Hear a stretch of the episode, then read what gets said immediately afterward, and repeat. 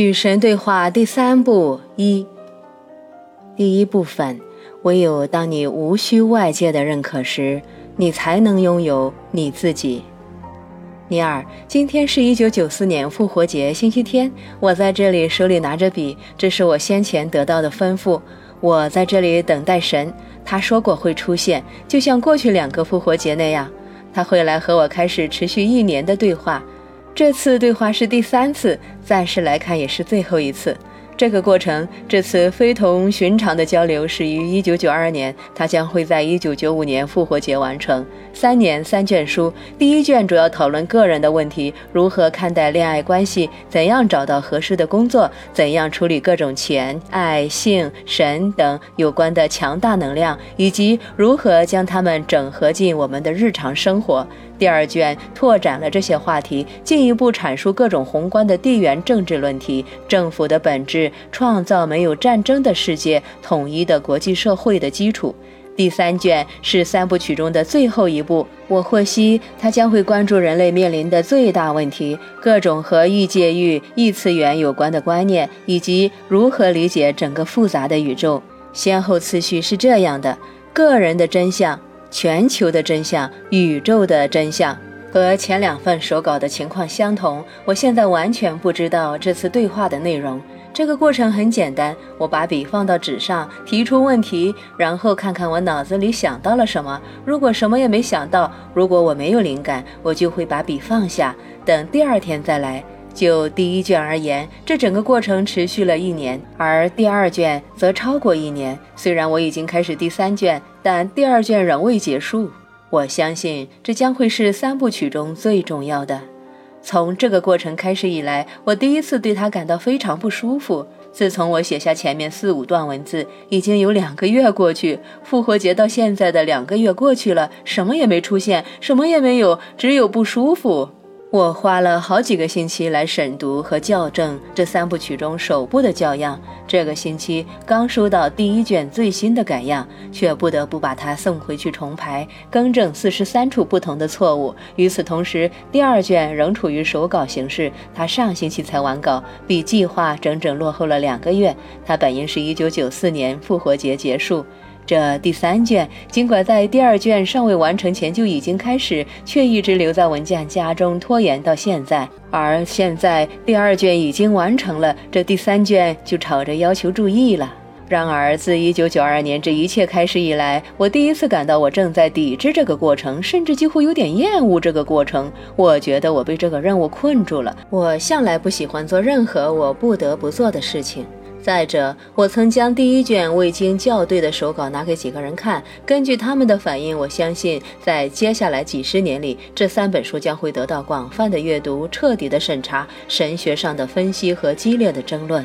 这让我非常难以动笔，非常难以将这支钢笔视为朋友。因为我虽然知道这份材料必须得到披露，却清楚地知道，我敢于托出这份信息，肯定会招来许多人最猛烈的攻讦、嘲讽，甚至也许是仇视。更何况，我居然还敢宣称这份信息是由神直接传给我的。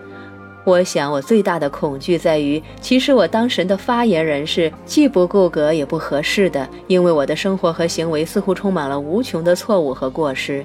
那些从前就认识我的人，包括我的几位前妻和我亲生的子女，完全有权利站出来公开指责这些文字，因为我从前做人很失败，连为人夫、为人父这些基本的职责都没履行好。在这方面，我一败涂地。在生活的其他方面，比如友谊、正直、勤奋和负责，我也很失败。总而言之，我非常清楚，我并没有资格宣称自己是神的子民或者真相的使者。我是最没有资格扮演这种角色的人，甚至连想的资格都没有。我若斗胆说出真相，便是对真相的亵渎，因为我在整个人生中展现出来的统统都是缺点。由于这些原因，神呐，我恳求你免去我的责任，别让我充当你的记录员，请你去找那些已经在生活中证明他们配得起这份荣耀的人。神，我想要完成我们已经开始的任务，不过你没有义务这么做，你对我或者其他任何人都没有责任。不过我知道你认为你有这种想法，导致你非常内疚。我曾让许多人大失所望，其中包括自己的子女。你生活中所有事的发生都是完美的，他们是为了让你和所有与你有关的灵魂以你需要或者想要的成长方式得到成长。这是每个新时代信徒的托词，他们以此来为他们的行为推卸责任，逃避任何不愉快的后果。我觉得我这辈子大部分时间都很自私，自私的难以令人置信，只顾做我自己高兴的事，完全不管这些事情对别人的影响。去做那些让你自己高兴的事情，并没有错。可是有那么多人受到伤害，对我大失所望。唯一的问题是，让你最高兴的事情是什么？而你现在似乎在说，让你最高兴的事是你的所作所为对别人没有伤害，或是尽量少伤害。你过奖了，我是特意的。你必须学会温柔地对待你自己，别再评判你自己。这太难了，尤其是在别人随时准备进行评判的时候。我觉得我将会令你蒙羞，令真相蒙羞。我认为，如果我坚持完成并出版这三部曲，我将会成为失败的使者，因为我将会让你的信息失真。你无法让真相失真，真相就是真相，它既不能被证实，也不能被证伪，它纯然是客观存在。别人对你的看法不能也永远不会影响到我的信息的神奇和美妙。实际上，你是极佳的信使，因为你从前的生活是以你所谓不完美的方式度过的。人们能够在你身上看到他们自己的影子，哪怕他们会评判你。如果他们明白你确实是真诚的，他们甚至能够原谅你那肮脏的过去。然而，我告诉你的是，只要你仍然担忧别人对你的看法，你就会受制于他们。唯有当你无需外界的认可时，你才能拥有你自己。我关心的是这些信息，而不是我自己。我担心你的信息会被玷污。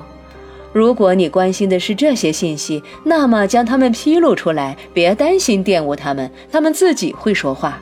别忘了，我曾经教过你的道理：信息如何被接受，并没有它如何被发送重要。也请记住这个：为人师者未必不需学习。未必要达到完美的境界才能谈论完美，未必要达到大师的境界才能谈论大师，未必要达到最高的进化层次才能谈论最高的进化层次。只要真心就好，要努力做到诚恳。如果你希望弥补你所有自以为造成的伤害，请以行动表示，做你所能做的，其他的就随他去吧。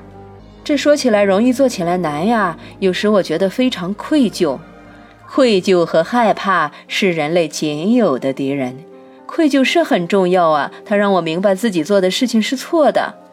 错这种东西是不存在的，对你无益的东西以及并不如实反映你的身份和你选择的身份的东西倒是存在的。愧疚这种感觉将羁绊你在非你的地方，但愧疚这种感受至少让我们注意到自己走上了歪路。你说的是觉悟，不是愧疚。我告诉你吧，愧疚是人世间的疫病，是杀死植物的毒药。愧疚不会让你得到成长，只会让你枯萎和死亡。你要寻找的是觉悟，而觉悟并不是愧疚，而爱也不是害怕。我再次声明，害怕和愧疚是你仅有的敌人，爱和觉悟是你真正的朋友。然而，你可别混淆了他们，因为前两者会杀死你，而后两者会给你生命。照你这么说，我不应该为任何事感到愧疚了。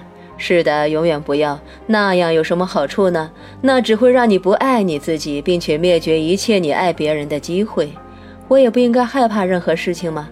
害怕和谨慎是两回事。要谨慎，要小心，但别害怕，因为害怕只会让人麻痹，而小心则会让人振作。要振作，不要麻痹。以前人们总是叫我要害怕神。我知道，自那以后，对你和我之间的关系就瘫痪了。唯有在你不再害怕我的时候，你才能和我发展出有意义的关系。如果说我能够给你某样礼物、某种特殊的恩赐，使你可以找到我的话，那么它将会是无畏。无畏者是光荣的，因为他们将会认识神。这意味着你必须足够无畏，敢于放下你认为你对神已有的认识。你必须足够无畏，敢于抛开别人对你说过的关于神的话。你必须无畏的敢于进入你自己对神的经验之中。然后，你必须别为此感到愧疚。假如你自己的经验有悖于你对神已有的认识，有悖于其他所有人对你说过的关于神的话，你必须不要感到愧疚。害怕和愧疚是人类仅有的敌人。